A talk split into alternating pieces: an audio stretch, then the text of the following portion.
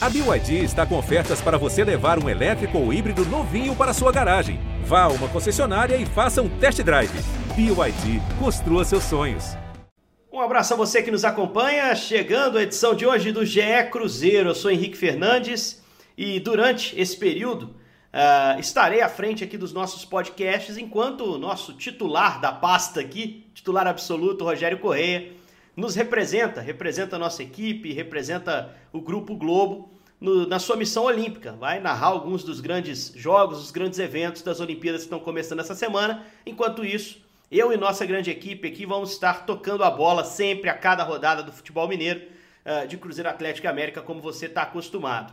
E hoje, para falar aqui no GE Cruzeiro, tenho alguns ótimos companheiros que vão trazer seus destaques. Começando por ele, meu parceiro de várias jornadas, meu companheiro aqui de discussões táticas sobre o Cruzeiro. E vamos ter muita coisa para falar hoje, né? Jaime Júnior, um abraço para você, meu velho, beleza? Um abraço, Henrique, um abraço para o Gabriel, para a Fernanda e para todos os torcedores do Cruzeiro nesse momento tão difícil que o time está passando, né? É isso, e momento difícil dentro, fora de campo, com notícia acontecendo, com um domingo bastante, principalmente um domingo, né? Bastante tumultuado internamente. Bacana, portanto, tá com, com a presença dele aqui hoje, Gabriel Duarte, que é setorista, que é um cara que está mais perto das coisas do Cruzeiro que a gente, né? Que trabalha mais nos jogos, nos eventos, nos programas. Gabi, beleza? Bacana ter você aqui para falar desse momento é, é, redundante, né? Nos últimos dois anos a gente sempre tem falado de crise no Cruzeiro. Mas nesse fim de semana a crise mais quente, né? Um, um ambiente mais tenso. Tudo bem, Gabriel? Fala Henrique, tudo bem? Fala Jaime, fala Fernanda, fala torcedor cruzeirense. Pois é, momento muito complicado do Cruzeiro, né? É, que as coisas que ninguém está vendo uma solução assim viável e rápida para o clube e a pressão vai aumentando para cima do Moza, para cima da diretoria do Cruzeiro. Enquanto isso, a briga lá pelo acesso, que é o maior sonho do torcedor cruzeirense, vai ficando cada vez mais longe, né? É isso. E também completando a nossa equipe, vocês já estão acostumados com ela, Fernanda Hermsdorf, que é a voz da torcida. E antes de passar a palavra ela para o destaque, eu queria parabenizar, Fernanda, a, a você pelo vídeo que você postou logo depois do jogo, no sábado, né, que a gente colocou no site. Para quem não acompanha a voz da torcida ou só acompanha aqui no podcast, também é parte do projeto Vídeos Pós-Jogo, né?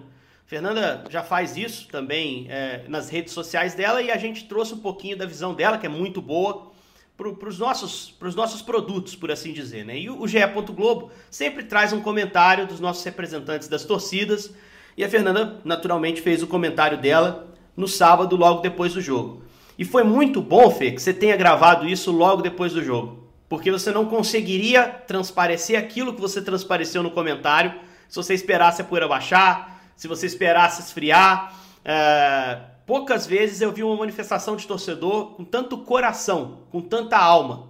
E eu acho que quando a gente lançou o projeto aqui da Voz da Torcida, a gente queria muito mais do que corneta, muito mais que uma visão parcial mesmo do torcedor. A gente queria tocar a emoção do torcedor.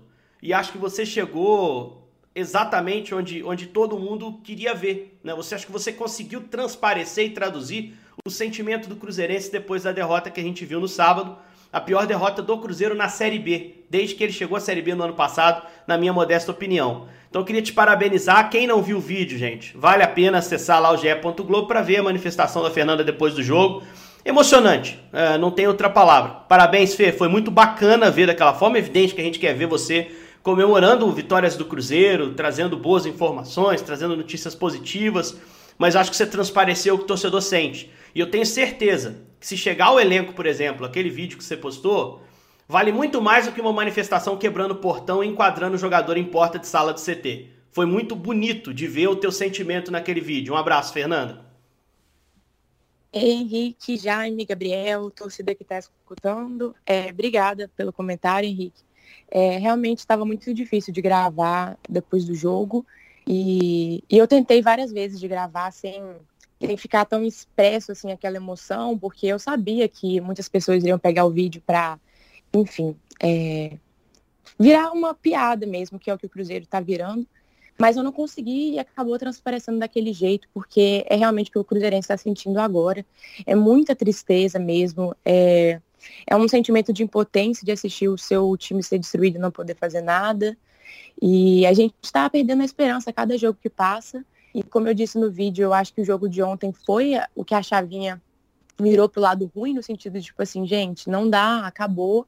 Você tem que aceitar o, o destino do Cruzeiro, pelo menos por mais alguns anos aí.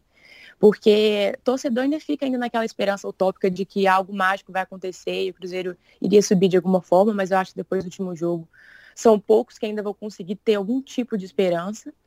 Então, assim, é isso, a torcida tá perdendo as forças e tal. Tenho vários grupos com cruzeirenses e tá todo mundo mal, tá todo mundo assim, deixando isso afetar a nossa vida. E se eu falar demais, eu vou chorar de novo, então é isso. Vamos lá, fala do jogo. Não, você falou com o coração e, e, é isso que a gente quer sempre, né? Verdade, isso é o mais importante. Às vezes falta muito no Brasil atualmente, né? É, e a falta de verdade levou o Cruzeiro a essa situação também, né? E a Fernanda foi muito verdadeira no que ela colocou e, e aqui também será como sempre é nas nossas edições do podcast. Bom, vamos falar do jogo, galera. O jogo foi muito ruim, uma derrota por 3 a 0 A gente sempre traz aqui aquela análise geral, né? É, do que, que, do que, que foi a partida, enfim, o que, que cada um viu. Eu queria passar a bola para o Jaime. O Jaime acompanhou certamente a partida no sábado. Queria que você descrevesse o que foi o jogo, Jaime. O que, que você achou desse 3 a 0 Se foi um placar justo, se poderia ter sido pior, se poderia ter sido melhor. Para a gente depois também aprofundar as decisões do Mozart, né? Porque eu acho que as decisões dele pesaram muito para o que foi o jogo, como normalmente é. O trabalho do técnico muitas vezes se reflete na atuação. Como é que você viu o 3 a 0 para o Havaí? Oi, Henrique. É, para começar, eu não teria, por exemplo, escalado o Claudinho para esse jogo. É, eu acho que já há algum bom tempo, né? O, o, Claudinho, quando entra no time, não consegue melhorar a equipe. É, não teria sido a minha escalação. É, o primeiro tempo foi o primeiro tempo bem parecido com outros primeiros tempos do Cruzeiro nesta Série B. Contra o Brasil de Pelotas, um primeiro tempo em que o Cruzeiro não conseguiu fazer absolutamente nada no jogo. Contra o Curitiba, né, também, vocês vão se lembrar, a primeira finalização do Cruzeiro no jogo contra o Curitiba, no gol, foi lá pelos 30, 30 e poucos minutos do segundo tempo. Né? Nesse jogo do Cruzeiro contra a equipe do Havaí, a primeira finalização do Cruzeiro vai ser aos 28 do primeiro tempo. Temos visto isso, o Cruzeiro que tem muita dificuldade na criação de jogadas. Então foi um primeiro tempo em que o Cruzeiro mostrou mais uma vez um time lento. Né? O Cruzeiro é um time improdutivo quando enfrenta defesas bem montadas. Times, a gente falava isso no pod, último podcast, né? Ali assim, poxa, estava animada depois do jogo contra o Botafogo, apesar do empate no finalzinho, mas pela produção do time. Porque o Botafogo saiu para jogar. Quando um time sai para jogar contra o Cruzeiro, o Cruzeiro tem jogadores velozes, Bruno José, joga com o Ayrton, como foi naquele jogo com o Botafogo, né? o próprio Felipe Augusto quando entra, são jogadores mais rápidos e que precisam de espaço para jogar. Quando o time vem e fecha esses espaços, o Cruzeiro não consegue jogar ele se torna uma equipe improdutiva.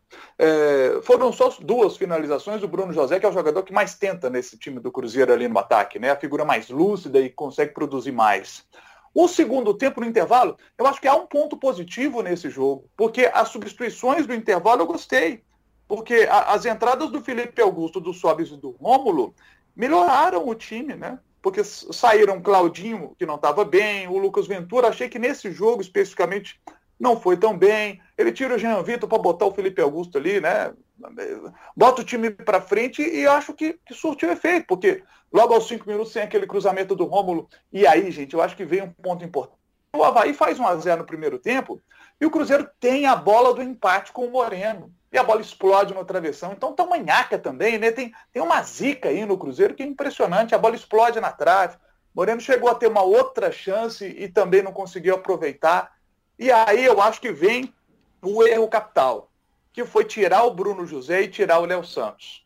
É, tirar um zagueiro e jogar apenas com um zagueiro, né, recuando o Ariel ali para a zaga, é, abriu demais o time, cedo demais, não precisava ter aberto o time daquele jeito. E aí, aí foi dito e feito, né? O Havaí foi lá, emendou dois contra-ataques e venceu o jogo. Então, assim, é, eu acho que o, que o Cruzeiro poderia ter tido uma sorte um pouco até melhor, porque gostei das substituições do intervalo, mas a, a segunda movimentação de substituição, ela sim, nossa, deu aquela é. desarrumada geral, né? Porque aí o Cruzeiro ficou, gente, naquele momento, era o Cruzeiro com Moreno, Giovanni, Sobes e Marcinho. Os quatro. Aí não, né? Aí, aí o. Não, me incomodou, o, me incomodou até mais a defesa, né? A defesa que ele tinha ali, né? Ele tinha um lateral que é atacante, que era o Felipe Augusto, que tomou dois gols nas costas, é, que a gente já imaginava que poderia acontecer. Inclusive, falei isso na transmissão. Falei, olha, se os caras encostarem alguém nas costas do Felipe Augusto, Felipe já era um ala que marcava mal, como lateral pela direita, com tendo um volante para cobrir os avanços dele, não um zagueiro, né? Não tinha um zagueiro ali pelo lado esquerdo, era, era, era, o, era o Ariel. Uh, vai virar uma avenida aquilo lá. E o Renato faz dois gols nas costas ali do da, exatamente do lateral esquerdo, com o Copete na ponta esquerda pegando o Norberto de frente e virando a bola. E no outro lance, a bola saindo da esquerda para dentro. Então, assim, crônica de um desastre anunciado, e foi isso exatamente a sensação que eu tive. Eu acho que o time tinha melhorado com as mexidas do intervalo, não precisava queimar mais duas e mexer para abrir mais. Um jogo que já estava com cara de empate. O Havaí estava meio batido ali naquele momento. Era, era acertar os movimentos para poder empatar. E mesmo que tivesse empatado e virado, Jaime, como é que você ia repor o time depois para suportar ali uma pressão do Havaí nos minutos finais?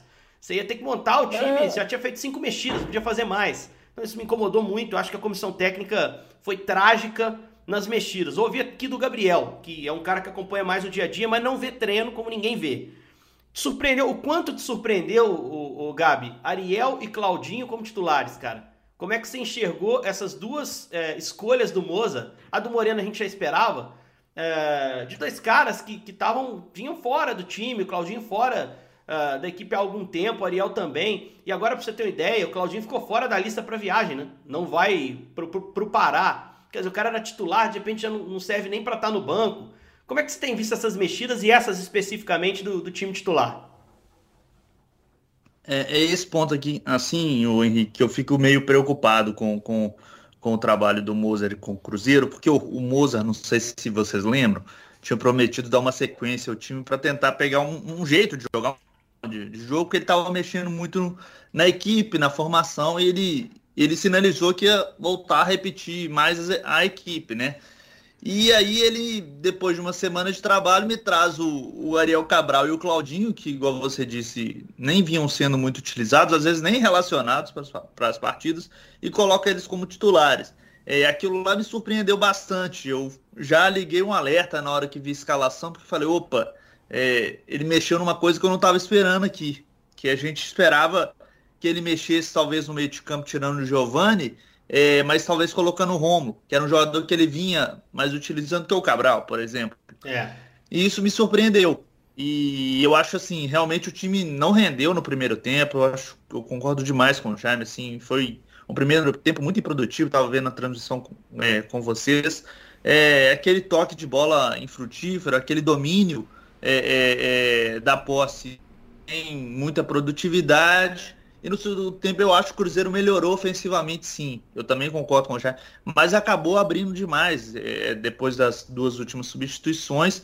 E isso é, é, criou muito mais problemas assim para o Cruzeiro e mais questionamentos ao trabalho do Musa. Né? Eu acho que é, o, o, saldo disso é, um, é, é o, o, tom mais elevado da, das críticas e dos questionamentos ao trabalho do Moza, que não consegue vencer seis jogos e vai vendo aí o time sem, sem conseguir produzir, sem, sem conseguir ter uma, uma luz no fim do túnel aí para ver se melhora. É, eu acho que ah, tem um limite entre a coragem e a. Qual que é a palavra, talvez? E a loucura, não sei, porque a, gente pode acusar o Mozart de qualquer coisa. É, não é bom usar esse termo. A gente pode criticar o Mozart sobre diversos aspectos, mas um que a gente não pode é que ele, é, ele tem coragem para mudar. Ele faz as mudanças, ele está procurando, está tentando, está tateando. O problema. É, tá tentando. é, o problema é fazer essas mudanças inesperadas que surpreendem a todos, sem que a gente veja o treino, a coisa fica mais estranha ainda. É, e ter feito a mexida que ele fez no intervalo, é, ok, mas a, a, a dos 20 minutos ali do segundo tempo, é, é um troço assim que tava na cara que poderia dar errado, né? Que tinha uma chance grande de dar errado. E, e eu duvido. Cheguei Ele a disse que já havia utilizado essa formação, né? É, não, eu, eu, não me lembro disso, não. O Denis, depois. Eu também na, não lembro. O Denis na coletiva, o auxiliar, o Denis e o Amura, falou: não, essa formação a gente não treinou. É, porque é uma coisa que o jogo às vezes pede a você. Então, assim, não treinou, cara. Já tem que ter muito cuidado para usar. E, e, e, eu não sei quem é que enxergou que o jogo tava pedindo aquilo. É isso que eu fico me perguntando. Quero ver a Fernanda também. é, apesar de ser dolorido para ela falar sobre esse jogo, né? É, foi a pior derrota que o Cruzeiro teve na Série B, na minha visão, tá? Desde que chegou no ano passado, é, salvo engano, foi a oitava derrota como mandante. O time nunca tinha perdido por mais de um gol de diferença, tomou três. Em algum momento do segundo tempo, achei que poderia ser mais, porque era um time batido. Queria que você falasse do jogo, Fernanda. Do que você achou da escalação, das mexidas do, do Mozart, do Denis, o auxiliar que estava à beira do campo. Não sei exatamente quem tomou as decisões lá. É, e de como você enxergou como torcedor, até aquele momento do gol perdido pelo Moreno, do bom retorno para o segundo tempo, até porque piorar seria difícil, né? O que a gente viu na primeira etapa. Como é que você enxergou o jogo, Fê? Então, eu concordo com vocês que a escalação não foi a mais ideal. Não sei para que trazer o Ariel Cabral de novo, para que colocar o Claudinho ali. É, eu até acho que o Cruzeiro tinha que ter colocado pontas mais rápidos. Por exemplo, talvez seria um jogo para o Ayrton, porque quem que é lateral do, do Havaí? É o Edilson, que é um cara que já está mais velho, mais pesado. Então, eu acho que se colocasse um cara para correr ali, talvez a gente teria mais alguma chance. Aí não, ele colocou o Claudinho, que já é um pouco mais pesado também, aí coloca Sobs depois, que já está mais velho. Então, soube explorar algumas características do Havaí, né? E eu nem achei, assim, que o jogo, que o primeiro, o primeiro tempo foi ruim, assim, até. Mas no final, o Cruzeiro começou até a criar, como o Jaime falou, o Bruno José criou umas chances ali, o Marcelo Moreno perdeu também. É, aliás, não sei se esse chute do Marcelo Moreno foi no primeiro tempo, mas eu acho que foi. É, o que que acontece? Eu achei até que os primeiros tempos... Ô, Fernanda. Pelotas... Oi? Aos 39 do primeiro tempo, o Marcelo chutou uma bola, para ser mais preciso para você. A gente acordou no finalzinho do primeiro tempo, criou algumas chances. Eu acho que o primeiro tempo contra o Curitiba, contra o Brasil de Pelotas foram piores até que esse. Eu achei que o, que o jogo ofensivo do Cruzeiro hoje nem foi, hoje não, nem foi tão ruim assim. A gente teve o dobro de finalizações que eles tiveram. Toda hora chegava na área, mas aí, infelizmente, os nossos atacantes perderam várias chances, né?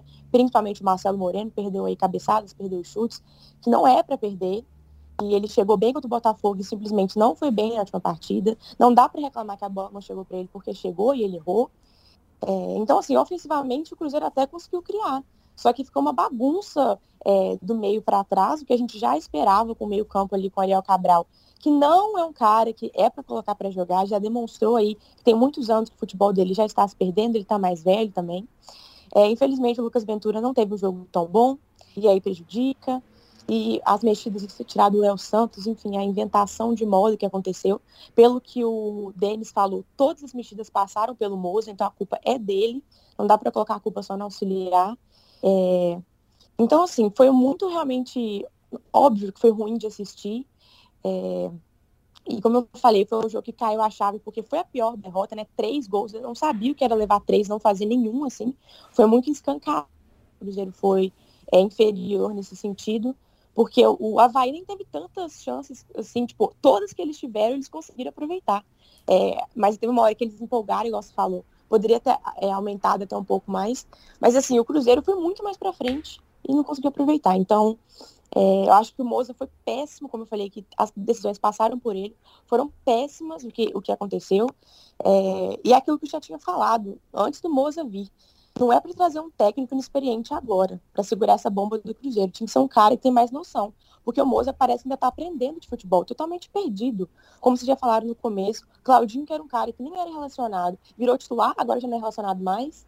Tem padrão, tem, não tem uma, uma sequência, ele simplesmente vai inventando, procurando, nunca acha, e o tempo passando e o Cruzeiro aí para entrar na zona de rebaixamento. Então, é ah, um detalhe disso aí, que vocês citaram, é, essa foi a 14 quarta, com a, essa mexida aí do Ariel vindo para a zaga, a 14 quarta formação diferente da defesa do Cruzeiro em 10 jogos. 14 quarta é muita mexida. É muita mexida. Ô, Jaime, o treinador cê... tem que chegar e tem que tentar fazer um 11 logo. Você quer mais uma? Essa não é só do Moza, tá? Eu tava, peguei aqui um pouquinho antes da gente começar a gravar. A escalação do Cruzeiro começou o ano contra o Uberlândia. Primeira escalação utilizada lá pelo Felipe Conceição. Só o Fábio e o Marcinho foram titulares naquele jogo e titulares no sábado. Tem cara que já saiu do clube, como o Manuel, Ruschel, Potker, já saíram do clube. É, tinha jogador que estava indisponível, né, com o Cáceres e o Barbosa, os dois estavam fora por lesão, ou voltando de lesão. O Sobs e o Felipe Augusto foram titulares naquele jogo, participaram um pouquinho do jogo contra o Havaí, né, e o Everton, o Neres, é, ele deixou fora do time porque ele quis, né, o, o Moza. Então é um time que tinha dois remanescentes do primeiro o jogo tá do machucado ano. também, viu? Henrique? O Everton também DM, né? É, também. Isso. Então mais um fora, também disponível. Mas não jogaria. não vinha sendo utilizado é, também. Já né? não jogaria, né? Não é um titular que estava fora, era um cara que já era, já era periférico ali no grupo. Você vê como o Cruzeiro é um, é um time em mutação. Isso acontece muito com equipes da Série B, tá, gente? Mas assim, mudou o técnico, só tinham dois jogadores remanescentes, um deles o goleiro. Só um cara de linha. E um cara que até outro dia não estava jogando também, que com o próprio Felipe perdeu espaço. Então é um Cruzeiro que desde o início do ano vem se remontando em relação ao seu 11. É, em, relação à forma, informa, em relação à formação tática, em relação principalmente à escalação. Fala, Jaime. E parece que estamos falando do ano passado, né? Que no ano passado também foi assim. Um time que foi sendo remontado é. durante o ano. Entra jogador, sai jogador, e chega mais um, e daqui a pouco ele tá saindo de novo. Troca é, Parece um filme repetido do ano passado. É isso. Remontada às pressas, né? A gente vê que o Cruzeiro foi de novo remontado às pressas, com um caminhão de, de, de reforço aí, porque ia ficar impedido de registrar atletas, né? De novo, a questão financeira pesando na, na parte esportiva do Cruzeiro. E a gente vê, veio quando jogador contratado machucado, jogador que nem foi apresentado e é relacionado, mas também não é utilizado em jogo. É, são essas questões que o Cruzeiro vai aí mostrando que não, não teve planejamento. Né? Eu acho que isso é. é, é claro que não teve planejamento, ou o planejamento foi muito ruim no começo do ano, né? Porque se a gente pegar agora, são 19 contratações para a temporada até hoje. É, alguns já até saíram, né? Como vocês disseram. Ano passado foram 23 contratações. O Cruzeiro só não contratou mais não pode.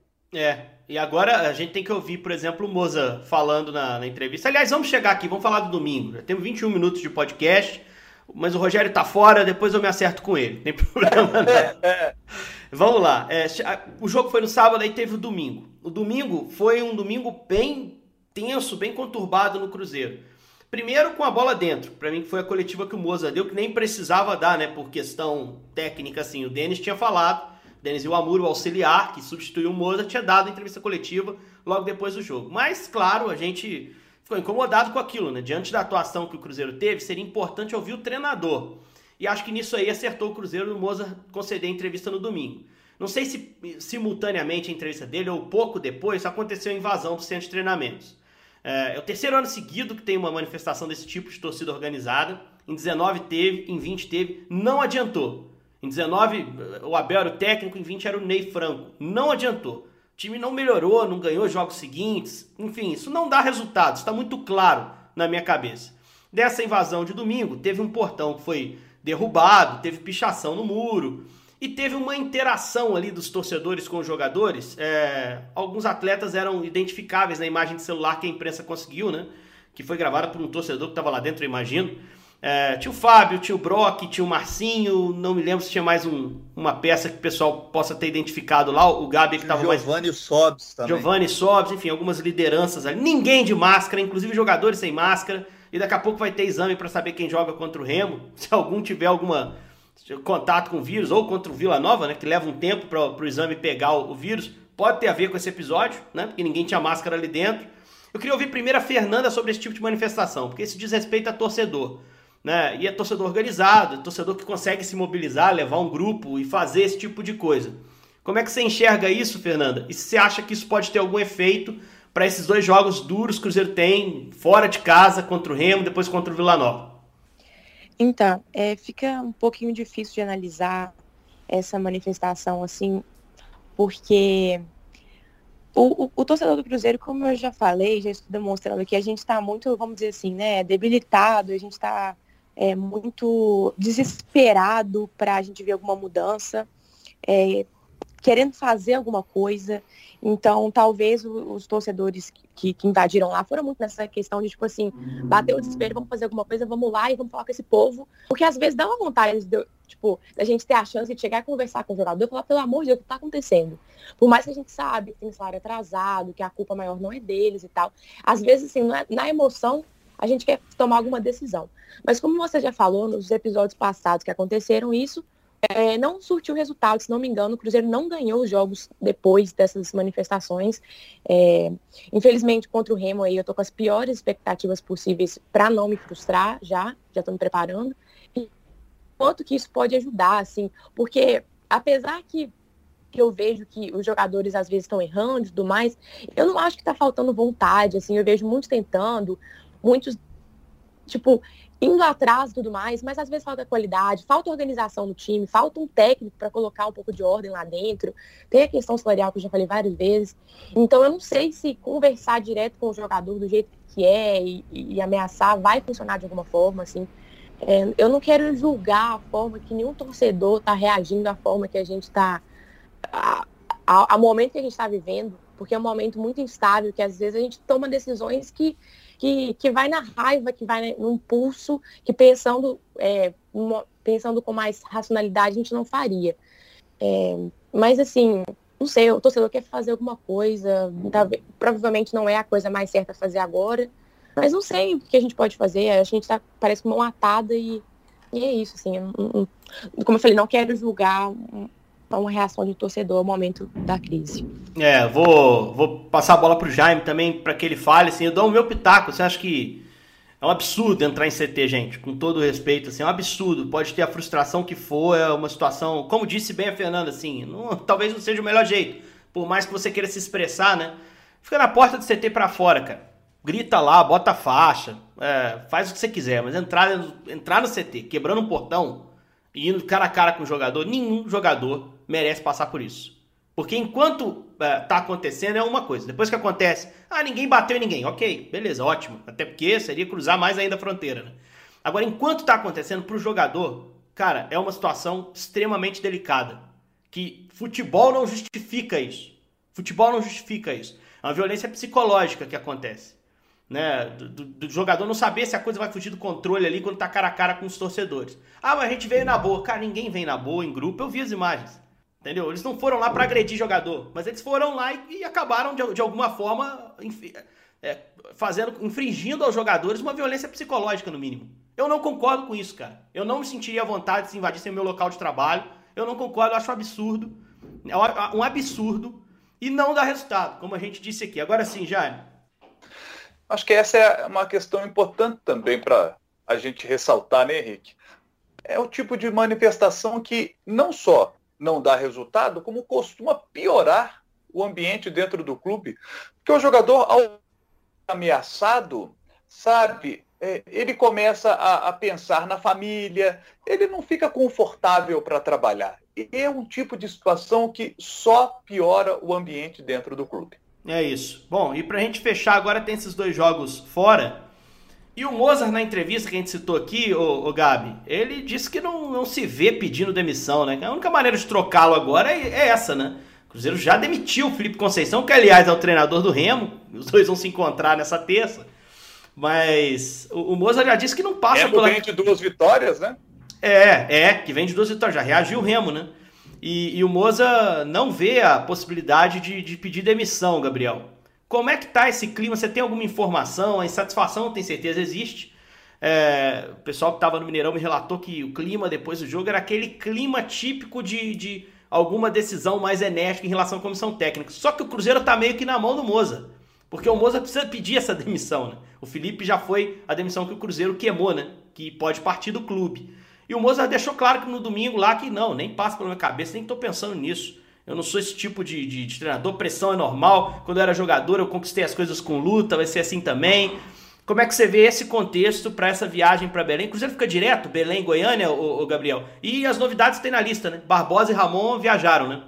É, o Cruzeiro tem novidades aí na, na lista de relacionados, né? A gente já disse que o Claudinho não vai, né? Nem o Moreno vai. Moreno também não vai, foi titular e também não, não vai para a partida. É, parece que porque familiares. É, e também o Ayrton, né? O Ayrton que vinha sendo utilizado pelo Cruzeiro aí também não vai para o jogo contra o, o Remo, mas tem essas novidades aí do Matheus Barbosa e do Matheus Pereira. É, me surpreendeu a questão do Moza ter continuado, sinceramente, porque até foi me sinalizado no final da partida que não, não era para me espantar se, se, se ocorresse alguma mudança. E não ocorreu. É, assim, eu não sei que, ainda o que, que, ocorreu, que conversa foi, foi feita após a partida com o Moza, mas o certo é que o clima de pressão é, é gigantesco para cima dele, para cima do trabalho dele. São seis jogos sem vencer, né? É, ele está sendo questionado por causa dessas mudanças. E quem questiona ele também está bastante pressionado, né? A diretoria do Cruzeiro bastante pressionada aí, não não está conseguindo aí honrar os compromissos também com os jogadores, né? Com os salários, com os funcionários também. Então isso vai pesando para cima da diretoria do Cruzeiro, que agora também convive com esses protestos. O clima, como você disse, né, não está nada bom. É, e aí um detalhe. Pois não, Jaime? Deixa eu citar alguns detalhes aqui que são interessantes para a gente falar dessa reta final do Cruzeiro no turno. É, o Cruzeiro, neste momento, no Campeonato Brasileiro da Série B, tem pior, a pior defesa, com 22 gols sofridos. E o ataque, que vinha sendo um ataque que algumas rodadas a gente falava que estava marcando gols, parou nos 16, né? É, depois daquele jogo contra o, o, Botafogo, né? Tinha 13, aí foi a 16 no jogo com o Botafogo. Mas esse é um hiato dos últimos jogos em relação ao ataque. Porque dos últimos quatro jogos do Cruzeiro, só nesse jogo com o Botafogo que, que o Cruzeiro fez gols. Porque dos últimos quatro, três jogos o ataque passou em branco. É, destacaria ainda que essa é uma rodada de confrontos lá na parte de baixo da tabela, porque se o Cruzeiro enfrenta o Remo, que já foi lanterna e agora passou o Cruzeiro, tem dois pontos a mais, Teremos também o Londrina contra o Confiança e o Vitória contra a Ponte. São os quatro times que estão na zona de rebaixamento. E detalhe, além desses dois jogos contra Remo e Vila Nova, que estão próximos do Cruzeiro na tabela, o Remo tem 13 pontos e o Vila Nova tem 14. Depois o Cruzeiro enfrenta o Londrina em casa, pela Série B, o lanterna do campeonato, tem só 8 pontos. Depois joga com o Brusque fora, é um time que veio da Série C daí uma boa campanha, uma campanha nesse momento intermediária ali na tabela, e depois pega o Vitória, que é o 18º colocado com nove pontos. Então, se a gente pegar aqui desses próximos jogos do Cruzeiro, só o jogo com o Brusque não é um confronto direto contra as equipes que estão na parte baixa da tabela, né? Ou pouco acima da equipe do Cruzeiro. Então, é, são jogos importantíssimos. Mas, é, mas essa, essa, essa notícia é meio é, é, boa, de certa forma, né, Jaime? Porque você está pegando os que estão embaixo, teoricamente são os piores do campeonato, né? Pior pegar os Sim. que estão em cima, né? Pode ser uma boa chance para o é. Cruzeiro, né? Por assim dizer. Só para ilustrar o que você falou da rodada-chave, se o Cruzeiro perder para o Remo, minha gente, ele só não entra na zona de rebaixamento se houver dois empates. Nos outros dois confrontos diretos, Londrina e Confiança, Vitória e Ponte. Se alguém ganhar, passa o Cruzeiro, se ele perder o jogo.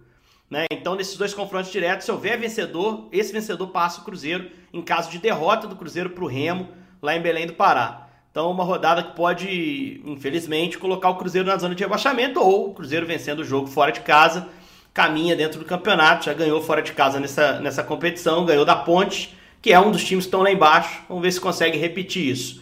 Galera, vou fechar aqui, deixar a Fernanda trazer sua última palavra em relação ao Moza, que, que ela espera desses dois jogos fora de casa, Fernanda? Infelizmente, eu tenho a pior esperança possível. Como eu falei, já estou me preparando para os piores resultados, porque a gente vê um Cruzeiro que a cada parece que está piorando, né? Pelo menos no último foi. É a primeira vez que o Moza teve uma semana para treinar e o time apresentou esse futebol ridículo. Então parece que quanto mais mão dele no, no futebol do Cruzeiro, pior. Então, assim, eu acho que chegou no momento que talvez fica difícil piorar, né? Então talvez tirar ele seria uma, uma, uma boa para o Cruzeiro agora, em, apesar do que a gente não pode contratar outro técnico, seria ter que ser o Belete. Mas enfim, é isso, estou com as piores expectativas possíveis e eu acho que é, é um, um sentimento da torcida também. É, só para as pessoas entenderem legal como funciona essa nova regra das demissões e tudo mais. O Cruzeiro pode demitir o Moza, hoje, por exemplo. Mas ele é obrigado a ser comandado por um profissional que já esteja no clube há seis meses ou mais. Nesse caso, o favorito seria o Belete. Ele não pode contratar e registrar um novo treinador dentro do Campeonato Brasileiro, a não ser que o Mozart oficialmente diga que ele, Mozart, pediu demissão. Aí o Cruzeiro pode contratar um outro treinador e colocar no lugar. Isso acontece porque o Cruzeiro já demitiu o Felipe Conceição e o Felipe foi, portanto, essa cota do clube pode demitir um. A cota foi cumprida com o Felipe, treinador do Remo. Jogo do Cruzeiro e Remo às 7 da noite nessa terça-feira. Na quarta-feira, a gente volta com mais uma edição do podcast GE Cruzeiro, trazendo repercussão nesse jogo. Esperamos com a vitória para esfriar essa crise e já projetando o jogo contra o Vila Nova, uh, também fora de casa na rodada seguinte. Um grande abraço.